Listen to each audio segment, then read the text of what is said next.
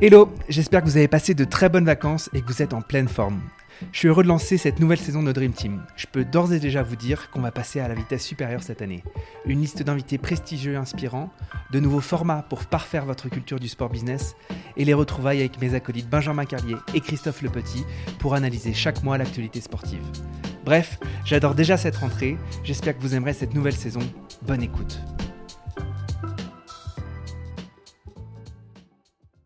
Bonjour à toutes et bonjour à tous, bienvenue dans ce nouvel épisode de Dream Team. Aujourd'hui, Benjamin Carlier euh, reprend euh, la saison sur les highlights et on commence assez rapidement avec euh, l'actualité un petit peu chaude qui, nous, qui nous anime en ce moment. Et on est au moment où les Jeux paralympiques vont commencer, débuter. des Jeux paralympiques qui sont au cœur aussi de la stratégie de Paris 2024. Est-ce que tu peux nous en dire un petit peu plus sur comment Tokyo gère ces Jeux paralympiques et peut-être quelle différence tu, tu verras par rapport à ceux de, de Paris 2024. Bah, ce qui est intéressant à noter quand on parle des Jeux paralympiques, c'est leur euh, leur progrès constant, leur progrès constant en termes de nombre d'athlètes, entre en termes de nombre de pays représentés euh, et en termes de médiatisation surtout parce que c'est c'est ce qui nous importe. Là, ce qui est intéressant aussi, c'est la campagne qui a été lancée par le Comité euh, paralympique international sur We Are the 15. Nous sommes les 15, les 15 parce qu'il y a 15% de la population mondiale qui est en situation de handicap. Donc ça donne un, zoom assez intéressant sur sur tout ce sujet. Et, puis il y a deux autres choses qui sont pour moi notables. C'est la première fois qu'on a eu une équipe de France olympique et paralympique qui s'appelait l'équipe de France et qui était une équipe de France unie. Et donc on a vu beaucoup euh, d'athlètes valides encourager euh, les athlètes paralympiques de leur discipline sur les réseaux sociaux, dans les médias, etc. Et ça c'est quand même euh, quelque chose qui est qui est assez intéressant.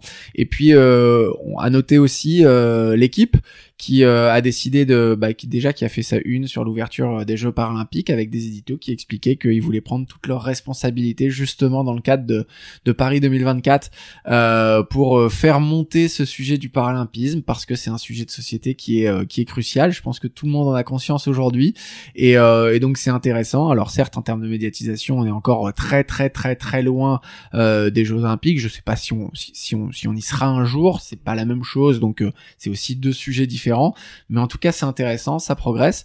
On avait pris pour ceux qui avaient eu la chance de d'aller à Londres en 2012 pendant les Jeux paralympiques une belle belle claque dans la gueule en voyant l'engouement qu'il pouvait avoir en voyant dans le sujet avait été traité euh, par euh, par les Anglais, bah, charge euh, à Paris maintenant et, et, à la France de manière plus générale de, faire encore mieux et de remettre une belle claque dans la gueule de tout le monde en 2024 sur le progrès de ce sujet dans notre société. J'ai eu Marie-Amélie Lufur dans, dans, le podcast il y a quelques temps qui en essaie, enfin, projeter dans Paris 2024 l'ouverture du monde en global sur le, le, handicap. Elle avait beaucoup, beaucoup, et elle a beaucoup d'espoir sur ces Jeux olympiques et paralympiques. D'ailleurs, elle m'avait souvent repris parce que j'ai oublié de dire paralympiques, donc on dit toujours les Jeux olympiques et paralympiques. Et ça marche aussi pour l'abréviation, c'est-à-dire que il faut, c'est JOP, hein, on peut le faire aussi en abréviation, donc on peut le faire dans, dans les deux cas. Je, je, je vais pas dire que je le fais toujours parce qu'on pourrait très vite me reprendre en, en disant quand j'ai oublié, mais il faut essayer effectivement de dire les JOP à chaque fois. C'est exactement ce que je voulais dire, c'est que c'est les JOP, les JOP, les Jeux Olympiques et Paralympiques. Très bien. On passe au sujet euh, débat public en ce moment, euh, et notamment à l'issue euh, des, Jeux Olympiques, où on a vu les, les, basketteurs français arriver en finale, et surtout Evan Fournier interpeller le ministre de l'Éducation nationale, Jean-Michel Blanquer, au sujet de l'éducation parle au sport à l'école. Est-ce que tu peux nous dire un, peu les, les, tenants et les aboutissants de ce débat? Bah, Ce qui est donc amusant déjà, c'est c'est de voir effectivement que le ministre de l'Éducation nationale, et donc qui, qui, a le sport dans son dans son portefeuille, a voulu faire un lien un peu malvenu entre les euh, performances des sport co français et le fait que ces sport co soient particulièrement euh, prônés euh, dans l'éducation physique et sportive. Donc pour moi, le premier enseignement déjà, euh, c'est qu'il faut pas faire de la récupération politique sur résultats sportifs. Mhm. Ça se retourne 9 fois sur 10 contre ceux qui le ceux, ceux qui le font. Donc faut éviter. Donc déjà pour moi, il y a une petite erreur, on va dire, de com de la part de, euh, Jean-Michel Blanquer. Derrière, euh, on parle là des basketteurs qui jouent beaucoup aux États-Unis. Quand on voit le poids que représente le sport dans l'éducation aux États-Unis, dans les universités, etc. Il faut pas trop leur dire à ces gens-là que le poids, que le sport est important euh, dans le circuit de l'éducation nationale en France. Donc là, il y, a, une erreur de contexte aussi, à mon avis, qui est euh, qui, est intéressante. Et puis surtout, la vraie question euh, auquel on, doit s'interroger, c'est est-ce que c'est le rôle de l'éducation nationale et du sport dans l'école, donc de l'éducation physique et sportive, l'EPS, euh, de former des champions et d'avoir des médailles? Je mmh. crois que c'est absolument pas le rôle euh, de l'éducation physique et sportive. Je me fous complètement que l'éducation physique et sportive fasse émerger potentiellement des médailles. Ce qui est intéressant, c'est que l'éducation physique et sportive donne le goût de l'activité physique à chacun, donne le goût du sport, fasse que les enfants aient envie de continuer à faire du sport tout au long de leur vie et aujourd'hui, force est de constater que c'est pas toujours le cas. J'ai lu un article très intéressant dans Elle qui pour moi reprenait aussi une étude euh, dont je crois j'avais déjà parlé dans un, de ses highlights qui avait fait des décathlons sur les freins à la pratique sportive. Et dans les freins à la, pratique sportive, on s'aperçoit qu'il y a le traumatisme du sport à l'école parce que pour beaucoup de gens, bah, le sport à l'école, ça représente quelque chose de très négatif. Mhm. Ça représente le choix, ça euh, donc on est choisi en dernier euh, par rapport à l'équipe. Ça représente le besoin de notation et de performance. Alors c'est tout un débat. Est-ce qu'il faut noter euh, l'éducation physique et sportive de manière générale? Ça représente plein de choses qui sont pas très intéressantes euh, et qui ont traumatisé au contraire euh, les gens. Alors je dis surtout pas qu'il faut euh, euh, supprimer l'éducation physique et sportive. Je pense même qu'il en faudrait plus, mais en tout cas il faut s'intéresser à tout ce que ça renvoie. Il faut faire en sorte que ça intègre un maximum de personnes. Alors c'est toujours des sujets longs et compliqués hein, parce que les modifications, les, les choses dont on parle, c'est des gens qui ont été au collège ou au lycée il y a 10 ans, il y a 20 ans, il y a 30 ans. Donc les choses ont très certainement évolué depuis. Je fais totalement confiance aux profs de PS pour avoir fait évoluer les choses, mais il faut être très attentif à ça mhm. parce que le PS doit donner le goût du sport à tout le monde. C'est tellement important. Et dans, dans cet axe-là, il y a eu les 30 minutes, alors je sais pas si elles sont obligatoires, mais les 30 minutes à l'école qui avaient été lancées par le ministère de l'Éducation nationale. Est-ce que as, toi, tu as des infos sur euh, le suivi de cette, ce dispositif ou pas ou... Non, alors je, je, suis sur le suivi de, de ça en particulier, euh, j'ai pas d'infos, mais c'est effectivement ce type d'initiative pour moi qui est extrêmement importante, c'est-à-dire de faire comprendre que c'est les fameux 10 000 pas par jour hein, dont parle l'Organisation mondiale de la santé, c'est le fait qu'on doit tous les jours bouger et ça c'est quelque chose d'important et qu'il faut faire rentrer effectivement dans la tête des enfants dès leur plus jeune âge. Le débat euh, à l'école sur quel type d'activité physique on doit faire faire aux enfants euh, avec un héritage très sportif euh, des sports anglais versus plutôt un héritage très suédois enfin goût de l'effort, bien-être, etc. C'est complètement endémique à la présence du sport à l'école depuis que le sport à l'école existe. Et en effet, c'est toujours pas vraiment tranché. Euh, mais en effet, il semblerait plutôt qu'on penche vers plutôt éduquer physiquement les gens, enfin les, enfants au goût de l'effort, à la connaissance de soi, et peut-être que la notation n'a pas vraiment de pertinence dans ce cadre-là. Et c'est tout un, débat. Alors, je, suis pas assez euh, connaisseur du sujet, notamment euh, sociologiquement, mais il y a tout un débat sur est-ce qu'il faut retirer le S dans EPS, est-ce mm. que l'éducation physique doit juste être de l'éducation physique et non plus d'éducation physique et sportive. Mm-hmm. et puis il y a, y a, aussi un, un débat euh, par rapport à la notation, c'est que ce qui est important aussi pour donner le goût de la mobilité, c'est le jeu. Mhm. Donc là, c'est encore un autre débat. Euh, mais est-ce que euh, plutôt que d'avoir quelque chose de très codifié, on doit pas avant tout favoriser le jeu et le plaisir de bouger? Mhm. C'est aussi des choses qui autour desquelles il est très intéressant de réfléchir. Super. On poursuit toujours sur les Jeux Olympiques avec le droit de s'exprimer euh, pour les athlètes. Alors, il y a récemment une déclaration du patron du CIO sur le fait que peut-être, on va peut-être laisser finalement ces athlètes s'exprimer. Est-ce que tu peux revenir sur ce sujet que tu avais déjà abordé dans un précédent highlight? Oui, c'était amusant de voir que certains athlètes ont profité euh, de, on va dire, l'ouverture qu'il y a eu par rapport à cette règle 50.2, je crois, si je dis pas de bêtises, euh, qui est effectivement de, de faire euh, des, euh, des Jeux Olympiques et Paralympiques des endroits où effectivement il y a un droit d'expression politique. Alors normalement c'est pas pendant les cérémonies, normalement c'est etc. Donc c'est c'est très codifié. Mais on voit qu'il y a des athlètes qui se sont euh, servis. Mhm. ça fait partie de l'histoire hein, des Jeux Olympiques, l'expression politique. On se souvient tous du, du point levé sur le sur le podium des, des athlètes américains. Il y en a qui en ont profité. Il y a eu des messages politiques qui ont été intéressants et forts, notamment par rapport à ce qui se passait en Biélorussie par exemple, il y a des choses un peu plus surprenantes comme des cyclistes chinois qui portaient un pin Mao de Mao sur sur leur sur leur sur leur tenue, mais en tout cas, c'est reconnaître que le sport est éminemment politique. Forcément, il l'est. L'histoire du sport est politique. Il y a eu des boycotts, il y a eu des il y a eu plein de choses, et donc c'est un sujet intéressant. et surtout, ce qui va être intéressant, c'est de voir en quoi cette porte ouverte euh, en 2021 va avoir des répercussions sur 2022 parce que forcément 2022 là on a des Jeux Olympiques et Paralympiques qui sont en Chine.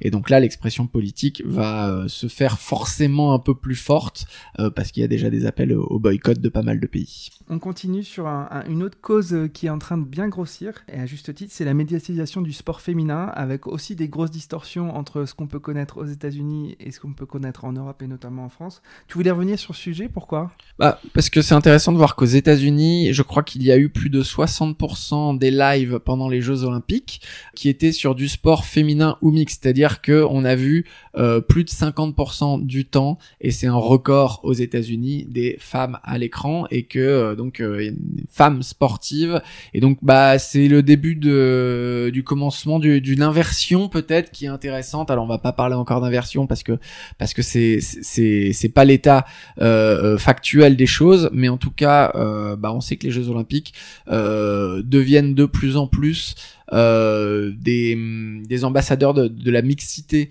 euh, dans le sport parce qu'on reconnaît les performances féminines autant que les performances masculines. Alors il faut pas que ça dure une fois tous les quatre ans, il faut qu'on réussisse à faire en sorte que ça perdure euh, de plus en plus. J'aime beaucoup aussi euh, bah, toutes les épreuves mixtes qui sont de, de, plus en plus nombreuses et qui pour moi sont, euh, sont très intéressantes. Mhm. Et puis il faut pas oublier, et, maintenant en plus ce qui est intéressant, c'est que les athlètes féminines, quand elles ne font pas la une, quand elles ne sont pas assez médiatisées, elles n'hésitent pas à prendre la c'est ce qu'a fait euh, Cléopâtre Darleux, la gardienne de l'équipe de France de handball, qui était euh, furieuse que euh, le titre olympique de l'équipe de France de handball ne soit pas en une parce qu'il y avait Messi qui allait arriver à, Paris ce jour-là. Qui ça, Et elle a fait, elle a fait une petite une tribune là-dedans, donc elle s'est exprimée non pas simplement en disant je suis pas contente, elle a, elle a, exprimé son point de vue, elle a expliqué pourquoi c'était important que son sport fasse la une pour donner envie aussi euh, à plein de à plein de petites filles de, faire du hand de main.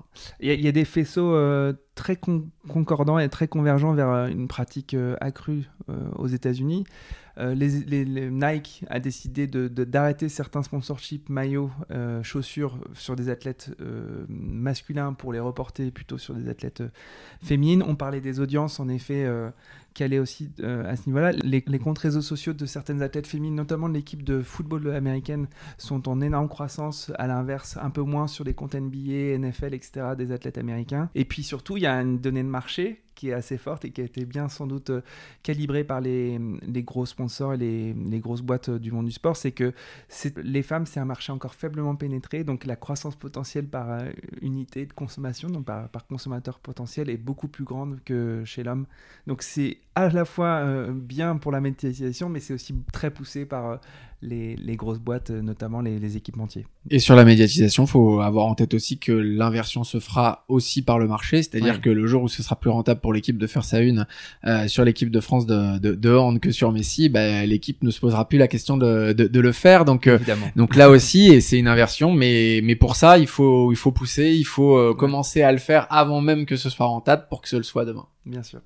Super, on va traiter le dernier sujet. On revient à, notre ministère qui euh, a lancé récemment euh, des spots publicitaires pour encourager euh, la pratique sportive. Est-ce que tu peux détailler un petit peu? Ouais, je trouve ça juste euh, génial. Euh, il faut le faire, une campagne nationale qui normalement a vocation à être renouvelée chaque année sur l'incitation à faire du sport. Ce qui est intéressant dans cette campagne du ministère. Alors pour l'instant, c'est un spot publicitaire, mais je crois qu'il sera décliné aussi, de, pardon, il sera décliné aussi en affichage et en radio. c'est bon de faire du sport. voilà le message. Et puis le ministère a voulu euh, euh, parler à toutes les formes de sport, à tous les âges, dans tous les milieux. Ça c'est intéressant, c'est-à-dire qu'on voit de la pratique libre, on voit de la pratique en club, on voit de la pratique euh, organisée mais dans le secteur privé, c'est-à-dire en salle de sport ou dans des centres comme le Five, c'est-à-dire que tous les sports sont reconnus et mhm. sont encouragés, valorisés. On voit tous les âges et ça c'est extrêmement important. Et puis euh, et puis on voit le plaisir euh, autour du sport qui est qui est très fort parce que ça doit pas être une injonction le sport parce que c'est bon pour la santé, ça doit être du plaisir en sachant que c'est bon pour la santé. Je trouve que ce spot il est simple mais il est très bien fait, il est très sympa, c'est ça ça s'accompagne aussi du plan de relance qui a été fait euh, pour le sport pour encourager tous les acteurs à pouvoir poursuivre leur activité et à tout ce qui a été fait autour du passeport, hein, ce chèque de 50 euros pour euh, pour les enfants qui s'inscrivent dans, dans les clubs sportifs. Et puis ça peut être repris aussi, et ça a été fait en collaboration a priori avec le mouvement sportif, qui peut reprendre que c'est bon de faire du sport dans les clubs mhm. aussi et dans les associations. Et donc tout ça participe pour moi à un, élan très favorable. Et donc euh, j'encourage tout le monde à se mettre ou à se remettre au sport euh, en septembre. Et, est-ce que tu as vu le, spot de Decathlon aussi, qui est, qui est un petit peu dans la même veine, où le sport rend le monde meilleur, à chaque fois il change ouais. le... Enfin, tu as des situations de, d'enfants, d'adultes, de vieillards qui font du sport. Et puis, euh, en fait, à chaque fois, ils transforment ça et disent le sport rend le monde meilleur.